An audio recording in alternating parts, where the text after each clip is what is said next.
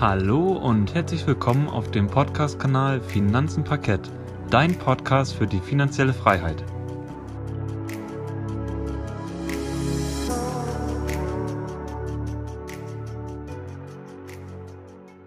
Schön, dass du wieder eingeschaltet hast bei unserem Podcast Finanzen Parkett. Heute wollen wir über das Thema Index bzw. Indizes sprechen und den MSCI World.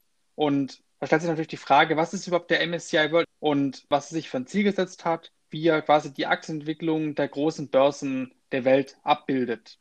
Wir möchten euch an dieser Stelle auch nochmal verständlich erklären, wie das Ganze funktioniert, welche Länder in diesem Index drin sind, welche Unternehmen dort drin sind und zu welchem Prozentsatz. Außerdem schauen wir uns auch nochmal an, ob es sich lohnt, in einen ETF zu investieren, der gerade diesen Aktienindex abbildet. Vorher aber wollen wir dir das jetzt nochmal erklären, anhand vom DAX, wie überhaupt so ein Index funktioniert und aufgebaut ist. Ich würde sagen, Gerrit, erklär uns doch mal am besten, was ist überhaupt ein Index? Also, wie du schon gesagt hast, wollen wir das hier anhand des einmal von dem DAX vorstellen. DAX das bedeutet so viel wie Deutscher Aktienindex und die Abkürzung DAX für den DAX, die setzt sich halt zusammen aus Deutscher, das D, Aktienindex A und X. Was ist jetzt nun ein Index? Also man muss sich das so vorstellen, es gibt Unternehmen, die sind natürlich an der deutschen Börse oder allgemein an Börsen gelistet. Das sind beispielsweise die Bayer AG, Daimler, also sprich Mercedes etc., BMW, Volkswagen, aber auch noch viele weitere. Und dann gibt es Gegenzug auch noch Unternehmen, die halt nicht an der Börse gelistet sind. Und das sind beispielsweise Edeka, ich habe hier nochmal Oldesloher Korn, DM, Rossmann, der Bioladen um die Ecke oder auch der Bäcker. Ja, und der Aktienkurs eines Unternehmens, wie beispielsweise BASF, drückt den Börsenwert eines an der Börse gelisteten Unternehmens aus. Und dieser Kurs, also Aktienkurs, der ändert sich natürlich fortlaufend. Ein Index repräsentiert hingegen nicht nur ein Unternehmen, sondern einen ganzen Markt. Und ein Markt besteht natürlich immer aus mehreren Unternehmen. Dabei kann man zum Beispiel in folgende Märkte differenzieren. Wir haben hier als Beispiel den Branchenmarkt. Darunter versteht man zum Beispiel die Automobilbranche, dann die Finanzbranche, die Chemiebranche oder aber auch Telekommunikation und, die, und der ganze Tech-Markt. Dann kann man auch noch unterscheiden in den geografischen Markt. Das heißt, es gibt den in den USA, es gibt einen Markt in Asien, Japan, in Europa, Deutschland. Also kann man sagen, alle Staaten oder auch zum Teil Kontinente. Und dann haben wir natürlich auch noch den klassischen Produktmarkt, kennt ja jeder auch, beim Apple, also Smartphones oder der Computermarkt. Die kann man auch dann natürlich differenzieren in den Aktienmarkt, Rohstoffmarkt oder halt wie eben schon gesagt den Produktmarkt. Und natürlich gibt es auch noch viele mehr, in die man quasi differenzieren kann oder und auch muss. Wenn wir jetzt aber über den deutschen Markt sprechen, dann werden wir häufig die Branchen Automobil und Chemie angesprochen. Deutschland ist jetzt nicht der typische, sage ich mal, die typische Tech-Branche. Ich glaube, wir haben hier als größtes Tech-Unternehmen SAP und ja, von daher, wenn man Deutschland rein Deutschland betrachtet, haben wir hier viel Automobil und Chemie, sag ich mal so. Und darunter fallen dann zum Beispiel Daimler, Volkswagen, Bayer, BASF, Merck und BMW. Und alle Unternehmen zusammen formen quasi dann den Index. Und der Index bildet dann den Wert des Gesamtmarktes ab. Und in diesem Fall ist es dann der deutsche Aktienindex. Der Index für den deutschen Markt, wie eben schon erwähnt, ist damit der DAX und dieser repräsentiert den Wert der 30 größten an der deutschen Börse notierten Unternehmen aus Deutschland.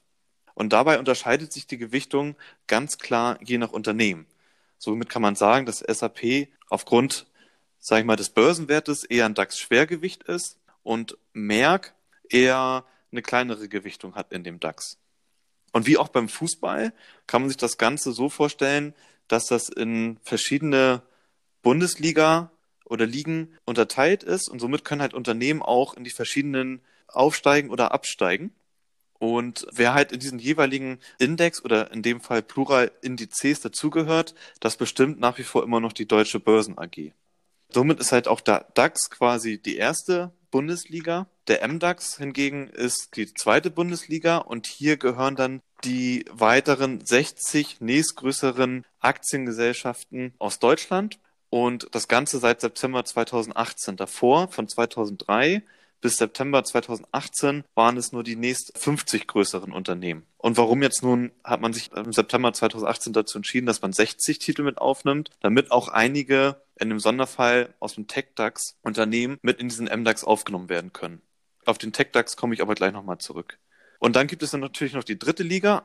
Das ist dann der sogenannte SDAX. Und der bildet dann sogar noch die nächsten weiteren 70 größeren Unternehmen ab.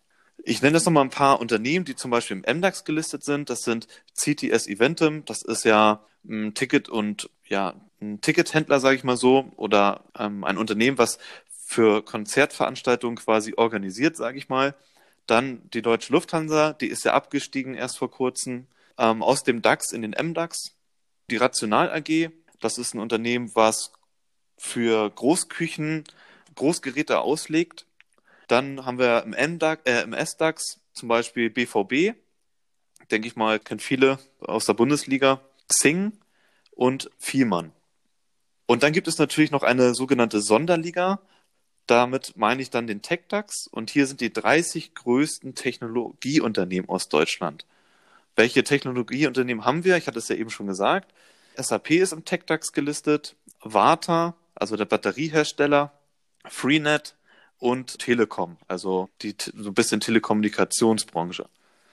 Der DAX wurde 1988 ins Leben gerufen und hat damals mit 1000 Punkten gestartet. Seitdem ist er natürlich kontinuierlich gestiegen, im Crash oder in den vergangenen Crash natürlich auch gefallen logischerweise, steht aber derzeit im Juli diesen Jahr jetzt wiederum bei fast 13.000 oder jetzt mittlerweile schon über 13.000 Punkten wieder und das trotz immer noch der in der Corona-Situation. Das war es einmal ganz kurz zu dem Thema, was ist überhaupt ein Index? Jetzt gehen wir zu dem Thema über, was ist eigentlich der MSCI World Index? Weil wir ja immer ganz oft auch in den sozialen Medien wie, wie Instagram, Facebook etc. ganz oft lesen, wie Personen, also Privatanleger in den MSCI World ETF investieren, aber ich denke mal, viele wissen gar nicht genau, was eigentlich dahinter steckt und wie der sich zusammensetzt und welche Methoden es gibt, um die Performance-Zeit, sage ich mal, bestimmen zu können. Aber das Ganze wird euch jetzt erstmal Yannick erklären. Ja, dann werde ich auch mal direkt auf den MSCI World Index eingehen. Ich wollte aber davor noch mal kurz eine Sache sagen. Du hast jetzt ja den DAX vorgestellt, den MDAX und den SDAX. Ihr dürft euch jetzt das nicht so vorstellen wie die erste Bundesliga, da spielen die allerbesten Spieler, sondern bei den ganzen Indizes ist es nämlich so, bei den deutschen Indizes ist es nämlich so, dass mittlerweile sogar der MDAX eher besser performt, also mehr Rendite abwirft als der DAX. Also das ist jetzt nicht so wie bei der Bundesliga, dass da, die, dass da nur die Besten reinkommen und so, sondern ihr könnt auch mal gucken beim MDAX, da sind auch sehr viele spannende Unternehmen drin und da geht natürlich nochmal deutlich mehr an Performance wie jetzt im DAX. Genau, ich wollte das nur wie als Vergleichsbild Genau, oder sowas, was man gut, sich so ja. vorstellen Mhm. kann. Weißt du, man kann ja auf- und absteigen in den ganzen Indizes und das wollte ich damit eigentlich nur gesagt haben. Aber du hast natürlich recht, der eine oder andere Index, der performt natürlich besser als der DAX. Genau, das stimmt. Also jetzt nicht nur, weil das Ding DAX heißt, heißt es nicht, dass es besser ist als der MDAX oder als der SDAX. Das muss man immer individuell betrachten. Genau. So, aber jetzt haben wir, haben wir, glaube ich, auch genug zum Thema DAX und deutsche Indizes gesagt. Ich würde sagen, jetzt gehen wir mal zu einem spannenden Thema über MSCI World. Wie der Name ja schon sagt, ist es ein Indiz, der quasi oder einer der bekanntesten Indizes auf die gesamte Welt. Viele Fondsmanager messen sich und vergleichen sich genau an diesem Index. Für Privatanleger spielt er eine wichtige Rolle, da zum Beispiel bei den ETFs häufig zum Einsatz kommt und dieser Index bildet quasi dann, ja, wird quasi durch den ETF abgebildet. Und ja, man hört ja auch immer in den Facebook-Gruppen oder in den Instagram-Kommentaren, ja, ich habe den MSCI World, ich bin damit sehr zufrieden. Und ja, das ist dann quasi der MSCI World, der quasi die, wie man auch immer so schön sagt, das ist die Welt AG. Man, man de- deckt eigentlich fast die ganze Welt damit ab, außer halt die Schwellenländer. Aber dazu kommen wir dann auch nochmal später. Aber was ist jetzt überhaupt der MSCI World und macht es überhaupt tatsächlich Sinn, in diesen zu investieren? So, nun zur Vorstellung. Der MSCI World ist nämlich ein Aktienindex, der die Aktienentwicklung von 23 Industrieländern abbildet oder nachbildet. Das amerikanische Unternehmen MSCI ist der Herausgeber von verschiedenen Indizes. Und dadurch davon kommt nämlich auch der MSCI World Index. Die Deutsche Börse AG ist zum Beispiel Herausgeber, wie der Gerrit auch schon gesagt hat, von dem DAX-Index oder auch vom MDAX, vom SDAX, vom TechDAX. MSCI steht nämlich für Morgan Stanley Capital International und wurde als erstes von der großen Investmentbank Morgan Stanley ins Leben gerufen. MSCI World ist der bekannteste Index aus dem Hause MSCI. Anders als der Name vermuten lässt, bildet der MSCI nicht die ganze Weltwirtschaft ab, sondern er beschränkt sich lediglich, wie ich ja schon gesagt habe, auf die 23 Industrieländer und lässt leider die Schwellenländer oder ja, Entwicklungsländer außen vor bei der Entwicklung. Und man darf auf jeden Fall auch nie vergessen bei dem Investment, dass die Musik auch teilweise in den Schwellenländern oder Entwicklungsländern spielt, dass man hier auch richtig ordentlich Rendite einfahren kann, weil hier sind natürlich die Wachstumsraten von der Wirtschaft nochmal auf einem ganz anderen Level. Die Mittelschicht wächst extrem stark. In den Schwellenländern jetzt auch, klar durch Corona, ist ein, ein, ein kleiner Dämpfer drin, aber langfristig wird es auf jeden Fall sehr lohnenswert sein, sich auch mal mit den Schwellenländern zu beschäftigen. An dieser Stelle natürlich auch keine Anlageberatung meinerseits, aber man sollte sich das auf jeden Fall überlegen bei dem Investment, sich jetzt nicht nur auf die großen Performer wie im, im MSCI World, also auf die Industrieländer zu fokussieren, sondern vielleicht auch mal auf die Schwellenländer zu schauen. Aber diese Länder ja, bildet er quasi nicht ab, der MSCI World. Und ein weiterer Grund für die Vokabel World ist, dass er ausschließlich in Large- und Mid-Cap-Unternehmen investiert. Also jetzt nicht in die ganzen Small Caps und Micro Caps. Jetzt habe ich viel über sogenannte Caps geredet. Und das ist auch ganz wichtig zu sagen, dass es hier, sich hierbei um die Größe des Unternehmens an der Börse handelt, also um, den, um die Marktkapitalisierung. Weil Market äh, Mid Cap und Small Cap steht quasi, Cap steht für Capitalization, also für Marktkapitalisierung. Und unter Large Caps versteht man zum Beispiel große Unternehmen oder sogenannte Blue Chips wie Apple, Amazon, Facebook, Netflix, Alphabet. Da gibt es ja wirklich eine ganze Menge richtig große Unternehmen, auch in den USA. Und die Klassifizierung in diese drei Kategorien findet also nach der Marktkapitalisierung des Unternehmens statt sprich den Wert des Unternehmens, den es an der Börse hat. Small Caps, die man jetzt im Deutschen als Nebenwerte bezeichnen äh, würde, sind in, in, dem MSCI World gar nicht vertreten. Also Unternehmen aus dem MDAX oder SDAX könnten hier schon gar nicht mehr vertreten sein, weil ja der MSCI World konzentriert sich quasi auf die 23 Industriestaaten mit deren Large- und Mid-Caps. Und er bildet 88 Prozent der weltweiten Marktkapitalisierung ab. Und daher hat er auch eine sehr große Beliebtheit bei Investoren. Und ich würde es auch sagen, der MSCI World ist wirklich so eine Art Basisinvestment. Wenn man gar nicht weiß, worum man investieren möchte, dann investiert man einfach mal in einen MSCI World ETF. Da macht man auf jeden Fall meiner Meinung nach nicht viel falsch damit. Die Marktkapitalisierung des Landes ist nichts anderes als die Summe aller Marktkapitalisierung an der Börse und den gehandelten Unternehmen in diesem Land. Und die Marktkapitalisierung von Deutschland wäre zum Beispiel das gesamte Marktkapital alle Unternehmen, die sich im DAX, wie im MDAX, SDAX, TechDAX plus allen weiteren Indizes ja befinden und auch plus allen, allen weiteren Unternehmen, die in keinem Indiz sind. Und somit habe ich quasi die gesamte Marktkapitalisierung von Deutschland mit allen möglichen Caps, also mit Small Caps, Large Caps, Mid Caps, Micro Caps, alles drin. Je höher die Marktkapitalisierung ist von einem Land, desto höher ist natürlich auch der Prozentsatz, den es jetzt in MSCI World vertreten. Und das mit Abstand stärkste vertretene Land in dem MSCI World Index ist nämlich die USA mit 65,5 Prozent. Und das ist natürlich eine extreme Macht, aber wie wir auch wissen, in den USA spielt ja gefühlt die gesamte Musik, was die Börse angeht. Und da haben wir eine extrem große Marktkapitalisierung und deswegen deckt der MSCI World ja auch einen sehr großen Teil ab. Nun will ich jetzt auch mal auf die Ländergewichtung eingehen im MSCI World Index. Da haben wir nämlich 65,5 Prozent USA, Danach kommt direkt Japan mit knapp 8 Prozent. Dann kommt United Kingdom mit 4,5 Prozent. Frankreich mit 3,5 Prozent. Und dann kommt direkt auch schon die Schweiz. Und Deutschland ist leider jetzt nicht so übergewichtet, also nicht so eine große Prozentzahl wie jetzt ja, Frankreich oder die Schweiz, sondern die sind in den restlichen 15,5 Prozent des MSCI Worlds vertreten.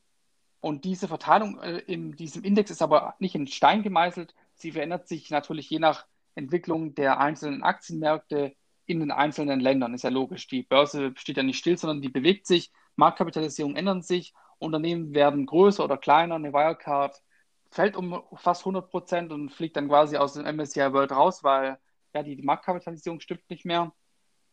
Und hat sich die Börse quasi eines Landes besser entwickelt als die Börse in einem der anderen Länder, steigt quasi die Marktkapitalisierung des Landes und somit steigt natürlich auch das Gewicht dieses Landes in dem MSCI World.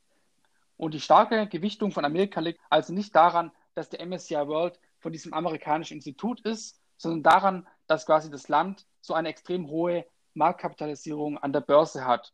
Und das ist mit Abstand von allen Ländern, ja, der größte Batzen ist einfach USA mit 65 Prozent. Das heißt aber nicht, dass jetzt das ganze Kapital ähm, ausschließlich in Amerika investiert wird. Die Amerikaner haben einfach die, die größten Unternehmen weltweit, wie Google, Apple, Amazon, Facebook. Das sind ja schon diese ganzen Fangaktien. Die haben ja, ich weiß nicht, wie viel Marktkapitalisierung haben die, wahrscheinlich fast 4, 4 Billionen, oder, Gerrit? Ja, ich glaube, das kommt schon ganz gut hin. Und das ist schon mal eine ganze Menge. Also allein Apple hat mehr, hat mehr Marktkapitalisierung als der ganze DAX, also als alle Unternehmen im DAX. Und das muss ja schon mal was heißen. Ja. Also ich glaube, dann habe ich eigentlich zu diesem MSCI World schon genug gesagt. Was natürlich jetzt nochmal wichtig zu sagen ist, im MSCI World sind quasi 1600 Unternehmen aus 23 Industrienationen vertreten. Sowohl Large als auch Mid Caps. Aber jetzt würde ich mal sagen, Gerrit, wo zieht sich nun dann die Trennlinie zwischen Large und Mid Caps im MSCI World? Dazu wirst du jetzt ja etwas mehr erzählen. Ja, werde ich auch gleich machen. Ich wollte nur noch mal ganz kurz den Zuhörer wissen lassen, dass sich die Gewichtung des Landes USA von 2016 zu Stand heute 2020 von 60 Prozent auf 65,5 Prozent gesteigert hat. Also da kann man mal wieder sehen, was für eine große Auswirkung die ganzen Tech-Unternehmen aus Amerika, denke ich mal, hauptsächlich haben, mhm. um halt diese Gewichtung hier voranzutreiben. Also fünf Prozent innerhalb von vier Jahren an der gesamten, sag ich mal, in dem, in MSCI World Index ist natürlich schon extrem krass, weil Japan ist im Vergleich in diesen vier Jahren ähm, sogar gefallen von 8,6 Prozent im Jahr 2016 auf 8 Prozent im Jahr 2020. Also der Kuchen, der wird immer größer, den hier die USA sich abgreift. Ich gehe jetzt nochmal kurz auf das Thema ein, wo sich jetzt nun eigentlich diese Trennlinie zieht zwischen Large und Mid Caps im MSCI World. Und größtenteils ist es ja natürlich so, dass es sich hier um, wie Janik ja schon sagt, um die Marktkapitalisierung handelt und zu circa 85 Prozent des Landes sind dann an dieser Aktienauswahl im MSCI World vertreten. Das bedeutet, es werden der Größe nach die Unternehmen gekauft, bis 85 Prozent der gesamten Ländermarktkapitalisierung erreicht ist. Und dann kann man sich das so vorstellen, dabei sind dann 70 Prozent der größten Unternehmen für dieses Institut MSCI Large Cap Unternehmen. Dann die weiteren 15 Prozent bezeichnet MSCI dann als Mid Cap und die darauffolgenden 15 Prozent sind dann Small Caps. Somit haben wir dann ja logischerweise 100 Prozent. Und wie eben schon erwähnt, es müssen 85 Prozent der Ländermarktkapitalisierung erreicht werden. Das heißt dann deswegen halt auch diese 70 Prozent Large Cap Unternehmen und diese 15 Prozent Mid Cap. In Summe sind es natürlich dann wiederum diese 85 Prozent, die hier MSCI anstrebt, um halt die Aktienauswahl irgendwie begrenzen zu können. Daher auch, wie Yannick dann schon erwähnt hatte, dass MSCI nur in Large und Mid Caps investiert oder sich halt die Aktien dann rauspickt. Und ein weiterer Faktor neben dieser Marktkapitalisierung ist dann die Liquidität bei der Auswahl der Aktien im Index. MSCI schaut sich nämlich an, wie verfügbar ist eine Aktie derzeit auf dem Markt und wie wird sie halt gehandelt. Das heißt, sie wird dann nicht in den Index aufgenommen, wenn sie eher geringfügig gehandelt wird, da es natürlich schwierig ist, für diesen Fonds bzw. für diesen ETF einen Index mit schwer handelbaren Aktien nachzubilden wenn sie, wenn MSCI natürlich nicht die Möglichkeit hat, Aktien frei kaufen und verkaufen zu können. Weil das natürlich dann auch wiederum mit sehr hohen Kosten verbunden ist und natürlich, wie gesagt, die Liquidität, also dieser schnelle Handel, der muss natürlich dann gegeben sein an der Stelle. Schauen wir uns nun mal die größten Unternehmen im MSCI World an. Yannick hatte ja, wie eben schon gesagt, die Verteilung nach den Ländern einmal uns wissen lassen. Und ich gehe jetzt einmal auf die, die Unternehmen ein, die hier vertreten sind. Und Apple ist mit 3,8 Prozent von dem Gesamtindex derzeit das größte Unternehmen nach Marktkapitalisierung. Stand heute. Im Jahre 2016 waren das 3,4 Prozent. Also Apple hat sich um 0,4 Prozentpunkte quasi gesteigert in vier Jahren. Dann folgt Stand heute Microsoft mit 3,5 Prozent, Amazon mit 2,8 Prozent, Facebook mit 1,3 Prozent. Und dann kommt noch ein Alphabet hat ja eine A, B und C Aktie. Man kann an der Börse ähm, A und C kaufen. Und die sind beide dann mit einem Prozent jeweils hier vertreten. Dann kommt noch Johnson Johnson, Visa, Nestle, Procter Gamble. Das sind jetzt quasi die zehn größten Unternehmen nach Marktkapitalisierung im MSCI World Index. Das sah 2016 noch anders aus. Da waren noch enthalten so Berkshire Hathaway, also die B-Aktie, Disney und so weiter. Aber die haben jetzt natürlich die anderen Unternehmen dann verdrängt und bilden natürlich dann jetzt die zehn größten Unternehmen nach Marktkapitalisierung im MSCI World. Dann würde ich nochmal ganz kurz auf die Aufteilung nach Sektoren von dem MSCI World Index eingehen. Also auf dem ersten Platz mit 21,3 Prozent ist hier die Informationstechnologie am stärksten vertreten, also Datenverarbeitung. Darunter kann man sich vor, unter anderem Unternehmen vorstellen wie Google, Microsoft, aber auch natürlich Visa. Dann mit 14,1 Prozent auf Platz 2 ist Healthcare, also die Gesundheitsvorsorge. Da ist ganz klar dann Johnson Johnson im Fokus, um Nummer ein Unternehmen zu nennen von diesen 1600. Dann ähm, ein weiterer Bereich äh, sind natürlich dann Finanzen mit 12,7 Prozent. Das sind dann die ganzen Finanzunternehmen wie Wells Fargo, Bank of America, Visa, Mastercard und so weiter. Auf dem vierten Platz sind dann die Konsumerunternehmen oder Konsumer, sag ich mal, Pro Produkte. Unter anderem aber auch, habe ich rausgefunden, zum Beispiel Amazon oder Carnival. Und dieser Bereich deckt dann 11 Prozent von diesem Gesamtkuchen ab. Und auf Platz 5, das ist hier auch der letzte Platz, den ich einmal kurz vorstellen möchte, befindet sich der Bereich Industrials, also die typische Industrie. Und da kann man sich natürlich so Unternehmen vorstellen wie Siemens oder General Electric oder 3M. auch Daimler, Volkswagen und so weiter. Ja? 3M. Du wolltest es sagen, Janik? Ja, 3M müsste ja da auch da drin sein.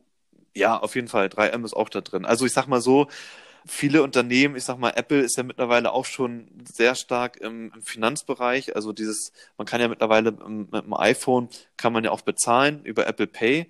Und ich glaube mal, dass, dass einige Unternehmen natürlich in verschiedene Bereiche hier fallen. Also die versuchen natürlich auch ihr Geschäftsmodell weiter zu diversifizieren. Und Apple ist da ein gutes Beispiel. Die bieten ja nicht nur, sag ich mal, wie soll ich sagen, so Konsumerprodukte an, also in Form von irgendwelchen iPhones, sondern mittlerweile denken, haben sie natürlich auch einen großen Teil Dienstleistungen, aber auch Finanzen, ne? Also mit dem neuen Bezahlsystem. Und dadurch würden, würden die natürlich dann auch im, im, Bereich Finanzen sich wiederfinden und nicht nur in dieser Datenverarbeitung. Mhm. Genau. Aber man kann diese einzelnen Bereiche, die ich gerade genannt hatte, sehr schön auf der Seite, daher ver verweise ich einmal auf diese Seite, auf www.investopedia.com kann man diese einzelnen Bereiche nochmal nachlesen und die sind auch sehr gut nochmal im Detail beschrieben. Und da sind natürlich dann auch, wir unterscheiden auch dann auch in Grow-Aktien und in Value-Aktien, also in Wachstumsaktien und ich sag mal so in eher nicht Wachstumsaktien, die natürlich schon im Markt etabliert sind und natürlich ordentlich Cash generieren. Und halt dann dementsprechend eine hohe Dividende zum Beispiel ausschütten. Also diese Seite unterscheidet nochmal diese ganzen einzelnen Bereiche oder Sektoren, die hier der MSCI World Index abbildet und da kann man dann auch diese ganzen Unternehmen nochmal wiederfinden, die ich hier gerade einmal zu den einzelnen Bereichen vorgestellt habe. Das soll es aber auch an dieser Stelle dann zu dieser ganzen Verteilung gewesen sein. Und ich glaube mal, das ist jetzt hier auch gut rübergekommen, wo die Trennlinie zwischen Large und Mid Caps ist. Und wie gesagt, ganz kurz gesagt, ist es halt so, dass MSCI 85 Prozent der sogenannten Ländermarktkapitalisierung abdeckt und dann demnach halt differenziert in die ganzen Unternehmen oder Sektoren. Aber Yannick möchte uns nochmal, glaube ich, einen Einblick geben zu den drei Verfahren, wie man die, die Performance quasi des Index messen kann. Ja, da möchte ich jetzt euch nochmal die drei Methoden vorstellen, wie ihr die Performance nicht nur beim Index messen könnt, sondern auch allgemein in eurem Portfolio. Da gibt es einmal die Performance-Methode, die berücksichtigt natürlich ausschließlich die Kursentwicklung der einzelnen Aktie und die Dividenden werden hierbei dann nicht berücksichtigt. Dann gibt es noch die Brutto-Methode, das ist die zweite Methode. Dann tue ich quasi die Kursentwicklung plus die Dividendenzahlungen mir anschauen und das ist dann quasi die Entwicklung meines Portfolios, aber ich habe natürlich dann auch keine Steuern dabei oder Quellensteuern, sondern ich tue alles quasi brutto aufschreiben. Dann habe ich die Netto-Methode, die wird jetzt für die, für die meisten interessant sein. Da habe ich die Kursentwicklungen plus die Dividendenzahlungen dabei, aber natürlich auch abzüglich der Quellsteuern ja, auf Dividenden und natürlich auch noch die Abgeltungssteuer, die ja hier in Deutschland bei 25 Prozent circa liegt. Ich meine, es kommt auch immer darauf an, ob ihr in der Kirche seid und wo ihr genau wohnt. Deswegen, aber ich denke mal, über 27 Prozent werdet ihr nicht kommen. Deswegen 25 bis 27 Prozent Abgeltungssteuer fällt auf eure Dividenden noch an, aber wir rechnen jetzt hier mal mit 25 Prozent. Ich will nämlich jetzt euch nochmal kurz ein Beispiel geben. Also bei der Bruttomethode wird quasi ein Unternehmen schüttet 50 Euro aus und diese werden dann quasi auch voll berechnet und somit habe ich 50 Euro laut der Bruttomethode Gewinn gemacht. Bei der Nettomethode hingegen werden dann nur 75 Prozent berechnet, da ja 25 Prozent ja, Steuern abgeführt werden müssen und deswegen habe ich dann ja 12,50 Euro weniger. Und daher ist die Nettomethode, wie ich ja schon gesagt habe, eher für Investoren ja reprä repräsentativer als jetzt diese Bruttomethode oder die Performance-Methode, die jetzt nur auf, den, auf die Kursentwicklung schaut. Aber ich würde sagen, das war es dann auch zu dem ja, Messverfahren zum Thema Performance. Und ich würde sagen, Gerrit, soll ich jetzt nun als deutscher Investor in den MSCI World investieren oder soll ich davon lieber die Finger lassen? Wie ist es dazu deine Meinung? Auch hier gibt es natürlich immer wie Pro und Contra. Ich fange jetzt mal mit den Punkten an, die für ein Investment in den MSCI World sprechen. Also vielen, ich sag mal, Neulingen, die haben ja das Gefühl, dass sie dann investieren müssen und die schauen dann hauptsächlich auf den deutschen Markt. Also dann nennt man diesen Effekt, wenn man sich halt nur auf diesen deutschen Markt konzentriert, Home Bias. Und der wird natürlich durch ein Investment in diesen MSCI World Index oder in einen MSCI World ETF vermieden weil man einfach diese bessere Diversifizierung hat. Wir haben ja schon eben erfahren, wie stark natürlich USA in diesem Index gewichtet ist, trägt natürlich aber auch dann zum größten Teil der, der Rendite bei, also der Performance. Aber nichtsdestotrotz hat man natürlich dann in, ja, wie der Name schon sagt, in die ganze Welt gestreut und man betreibt hier kein Home Bias, dass man sich halt nur auf einen Markt, den, den man halt richtig gut kennt, sage ich mal so, weil man dann aus dem jeweiligen Markt kommt, also in dem Fall ja Deutschland, dann vermeidet man damit quasi diesen Home Bias. Also Warum wir das jetzt Effekt. auch ansprechen hier in dem Podcast ist nämlich so, dass die Deutschen sehr gerne deutsche Aktien kaufen und sich auch ganz gerne nur auf den DAX beschränken bei ihren Aktienkäufen. Genau. Und das sogar noch nur auf die Autos fokussieren. Und davon würde ich auf jeden Fall wegkommen als Investor. Ich würde mich immer breit aufstellen, weltweit und nicht nur in den DAX schauen, sondern vielleicht auch mal in den MDAX schauen oder in den S-DAX schauen oder auch in den Tech-DAX.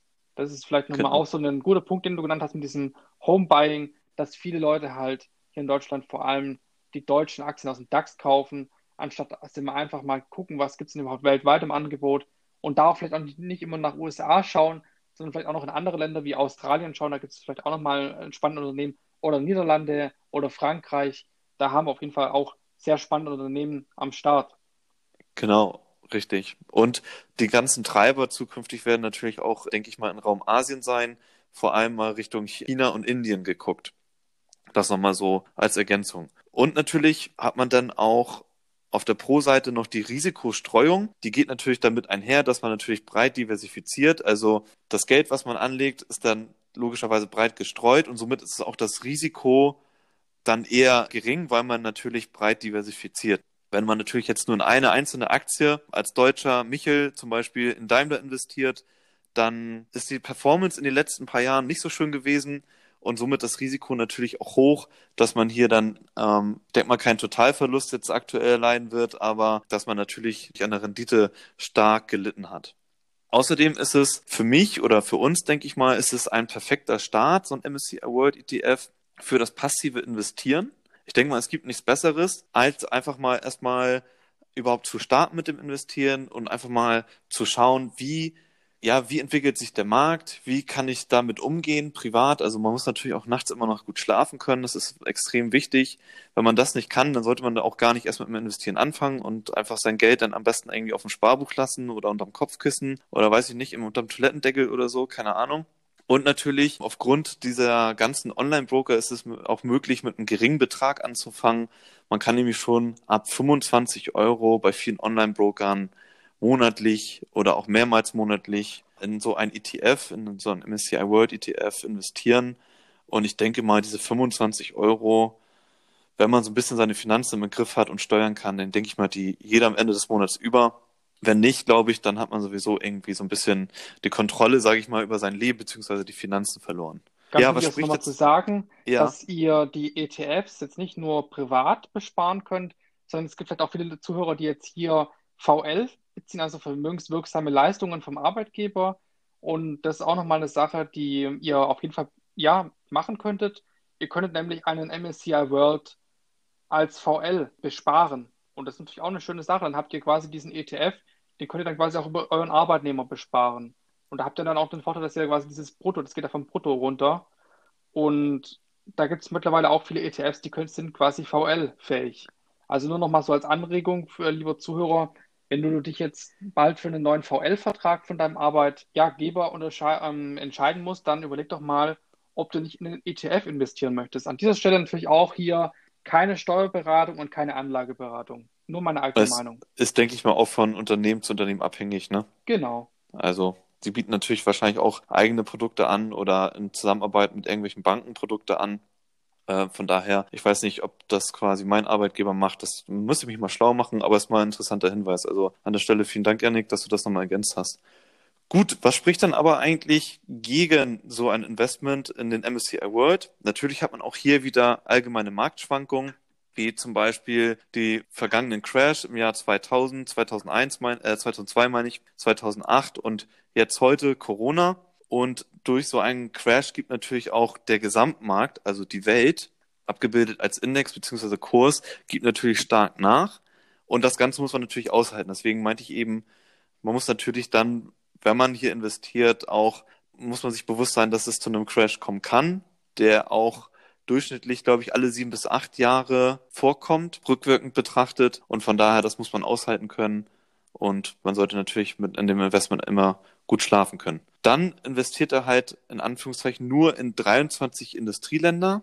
Wie wir schon wissen, der Bereich Emerging Markets, also die Schwellenländer, der bleibt natürlich außen vor, so dass man nicht allzu hohe Renditen, sage ich mal, langfristig betrachtet erwarten kann. Ich glaube, so ein MSCI World, der liegt jährlich zwischen 6 und 8 Prozent zu. Und von daher ist es halt natürlich auch hier wieder ein weiterer negativer Punkt, dass man hier keine Überrenditen erwarten darf.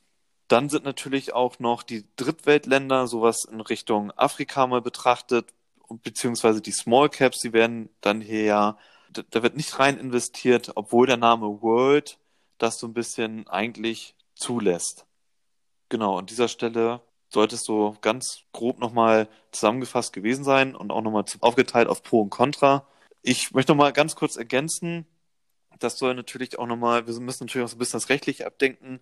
Wir möchten hier kein natürlich zu einem Kauf oder zu einem Verkauf eines ETFs oder weiterer Finanzprodukte irgendwie motivieren. Es muss jeder immer noch Eigenrecherche betreiben und darüber hinaus dann natürlich seine eigene Entscheidung treffen, ob er in den Markt investieren möchte oder allgemein Geld anlegen möchte oder nicht. Wir möchten euch hier nicht die Entscheidung abnehmen und an dieser Stelle, das, das muss leider nochmal gesagt sein, dieses Rechtliche. Genau, und auch ja, beim Nick, hast ETF, du noch was zu ergänzen? Bei einem ja? ETF müsst ihr auch einen langen Atem beweisen. Es bringt nichts, wenn ihr diesen ETF ein Jahr habt und dann merkt, oh, ich muss mir ein neues Auto kaufen. Ich verkaufe diesen ETF. Es ist viel schlauer zu sagen, ich tue mir lieber ein bisschen weniger weglegen im Monat. Fangen wir mit 25 Euro an, wie der Gerrit schon gesagt hat. Mal ganz entspannt das Ganze ausprobieren. Wie kann ich damit schlafen? Mache ich mir dann jeden Tag Sorgen und darum, dass ich Geld verliere oder so? Ist das überhaupt was für mich oder soll ich dann doch lieber mein Geld in Riester-Produkte anlegen oder in Versicherungen? Das muss jeder für sich selber ja, entscheiden und auch das, das Risiko ist ja bei, bei jedem, ich meine, das, wie sagt man, die Risikoaffinität ist ja bei jedem auch ein bisschen anders und deswegen muss es jeder für sich selber entscheiden. Wir entscheiden uns natürlich, dass wir langfristig am Aktienmarkt oder auch bei ETFs gute Rendite machen wollen deswegen investieren wir auch beide an der Börse. Aber das heißt nicht, dass jetzt ihr auch dort investieren müsst. Ihr müsst es quasi einmal für euch selber entscheiden und ich will auch immer erstmal mit kleinen Beträgen anfangen, um mal zu schauen, wie sich das Ganze für einen persönlich auswirkt. Und auch hier ist ganz wichtig, immer den langen Atem bewahren, nicht nach, nach zwei Jahren schon wieder alles verkaufen. Die Produkte sollte man eigentlich zwischen 10 und 15, wenn nicht sogar 20 Jahre halten. Und ich würde sagen, wir haben ja auch beide Instagram-Kanäle. Wenn du quasi Fragen hast zu ETFs oder Aktien oder ähnlichem, kannst du uns dort gerne kontaktieren. Wir werden dir unverbindlich unsere eigene Meinung sagen. Natürlich auch an der Stelle, wir werden auch dort keine Anlageberatung machen. Und dort findest du zum Beispiel jetzt den Gerrit unter dem Namen Parketthirsch und meine Wenigkeit unter dem Namen Finanzenfuchs. Unseren Podcast findest du auf vielen weiteren Plattformen, wie zum Beispiel Spotify, Google Podcast, Apple Podcast, Podimo und Anchor. Und jede Podcastaufnahme wird unter anderem auf unserem YouTube-Kanal Finanzen Parkett veröffentlicht. Und dort kannst du ebenfalls gerne über die Kommentare mit uns in Verbindung treten. Und ich würde jetzt einfach sagen, wenn dir der Podcast an der Stelle wirklich gefallen hat, dann hinterlass uns doch gerne eine Bewertung oder einen Follow. Schön, dass du zugehört hast und vielen Dank, dass du bis zum Ende dran geblieben bist. Wir verabschieden uns für diese Folge und wünschen dir noch einen schönen Tag. Mach's gut und weiterhin viel Erfolg auf dem Weg zur finanziellen Freiheit. Bis zum nächsten Mal und auf Wiederhören.